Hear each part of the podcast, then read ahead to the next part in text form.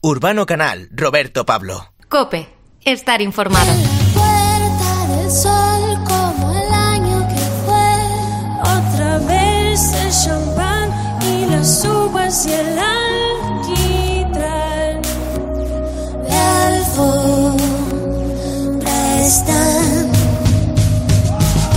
Bueno, acabamos de estrenar un año, ¿eh? un año que empieza cargado de retos para nuestra vida y se supone una nueva oportunidad para muchos de replantearse cosas y de empezar de nuevo con otra perspectiva.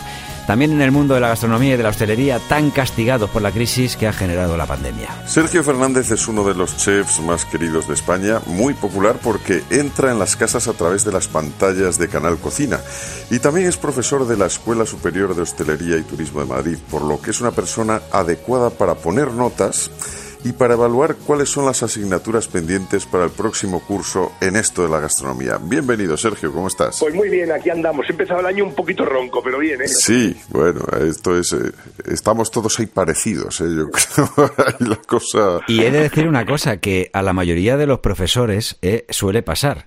O sea, porque tú, como decimos, eres eh, también de los que estás educándonos un poco en el arte gastronómico y de cuando se habla mucho al final ocurren estas cosas. Bueno, ¿cuáles crees que son los retos, Sergio, para nuestros restaurantes en el año que acabamos de estrenar? ¿Qué deben conseguir los restauradores y hosteleros para superar esta época de dificultades? Hombre, a ver, mira, las dificultades como generalmente no suelen venir solas. eh, hoy en día yo creo que lo que tenemos que subsistir es un poco para poder eh, pa- pa- para, poder aguantar hasta que se normalice todo, porque eh, vosotros que también tenéis empresa, un restaurante no es más que una empresa. Date cuenta que nóminas, eh, tenemos problemas con los productos, los productos cada vez son más caros y no podemos variar las cuentas, o sea, no podemos variar las, las cartas en exceso, es decir, de- nosotros tenemos un problema doble ahora mismo. Pero bueno, aún así lo que se hace es un poco agudizar el ingenio, más control, porque en la hostelería siempre ha habido, siempre hemos pecado de descontrol total y absoluto, siempre hemos pecado de, de muchísimo descontrol. Y porque bueno, somos así, somos más creativos que controladores. Y eso tiene, que cambiar. O sea, que la figura de los restaurantes tiene que estar siempre, que ya existe, la persona que controla eh, exactamente todo, y ahora hay que ir muchísimo más fino de lo que dábamos. Porque hemos dejado pasar algunas cosillas en los tiempos de bonanza, pero eso ya no puede ser.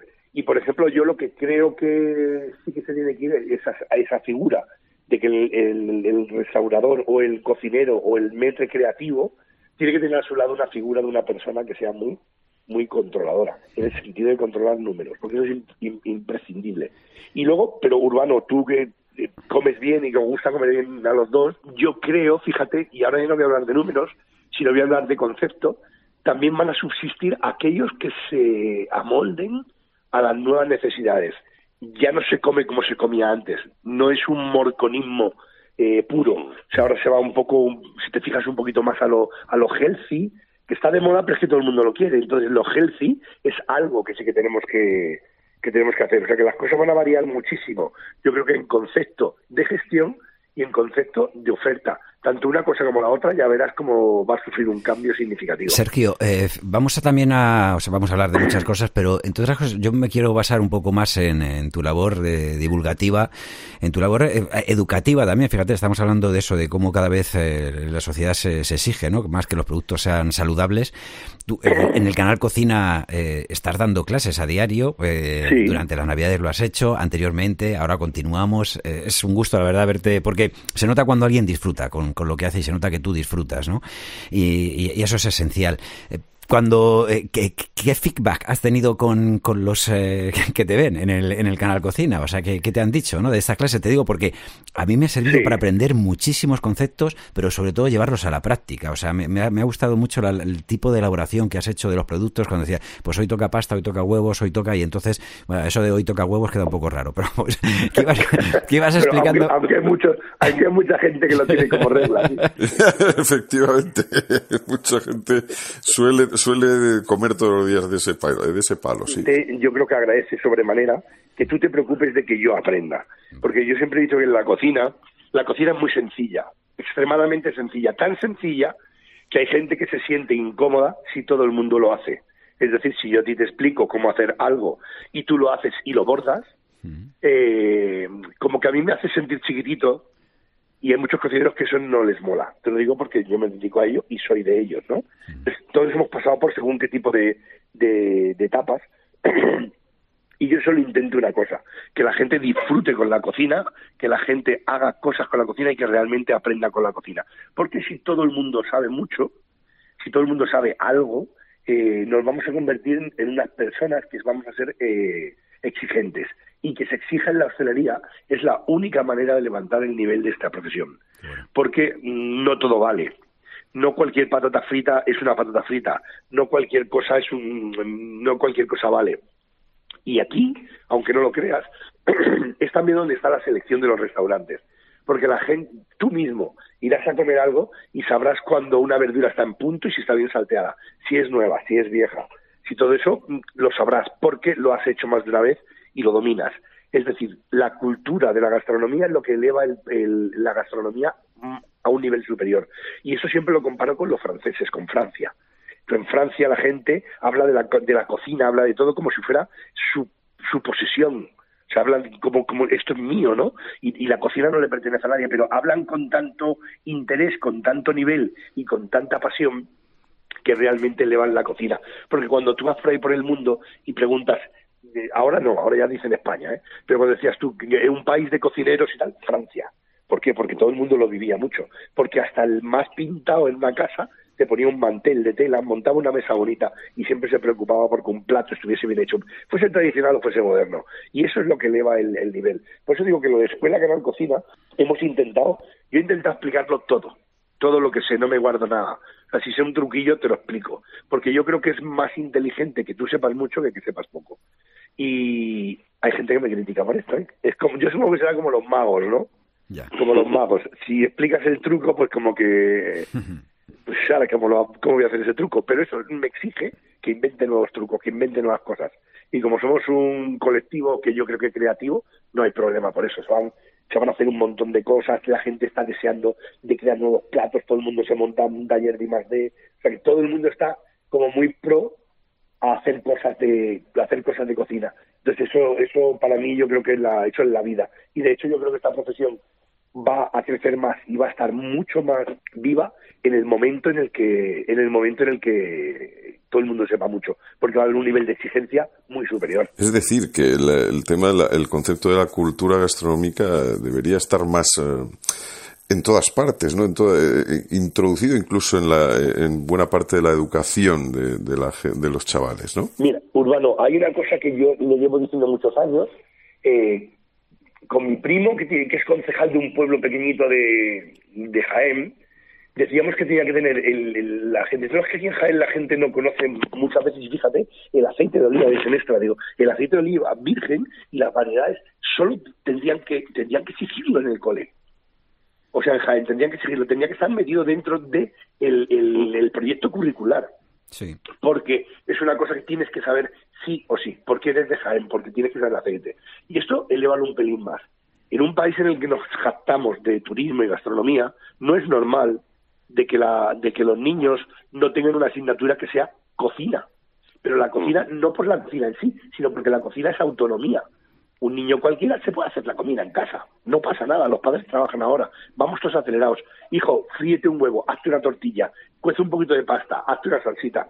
Cosas como muy elementales, como muy básicas, creo que son las esos pequeños detalles que hacen que una población tenga un nivel diferente. Y para mí cuando, cuando una persona tiene cultura en lo que sea y es capaz de ser autónomo y resolutivo en un país que nos jactamos de gastronomía y de turismo, yo creo que eso tendría que estar metido dentro del proyecto curricular y deberíamos de ser ejemplo mundial de buena alimentación.